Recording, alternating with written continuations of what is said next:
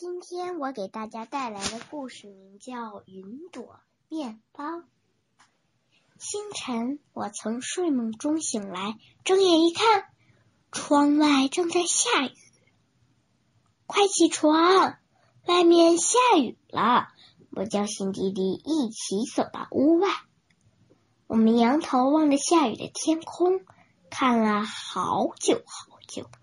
今天也许会发生一些奇妙的事情吧？咦，这是什么呀？一朵小小的云挂在了树梢上。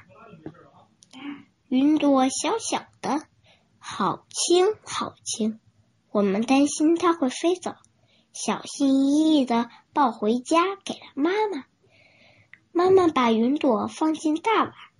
加入热牛奶和水，再加入酵母、盐和白糖，先轻轻的和一和，揉成大面团，再揉成一个个圆圆的小面团，放进烤箱，再等四十五分钟就烤好了，就拿它当早餐吧。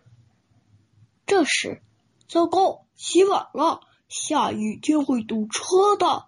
爸爸来不及等面包烤好，就急急忙忙的拿起公文包和雨伞，慌慌张张的奔向公司去了。不吃早饭会饿的，妈妈担心起爸爸来。四十五分钟过去了，厨房里飘着阵阵香气。妈妈轻轻打开烤箱。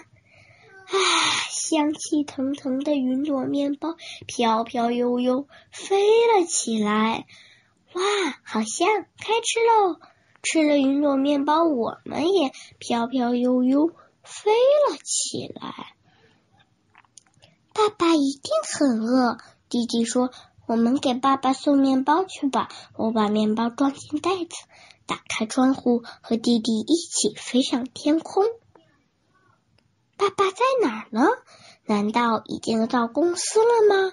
不会的，你看，好多车都堵在路上了。看，爸爸在那儿！弟弟叫起来。我们在密密麻麻、堵满了车的马路上找到了爸爸。爸爸坐的公交车里挤满了人，就好像沙丁鱼罐头。爸爸，喵！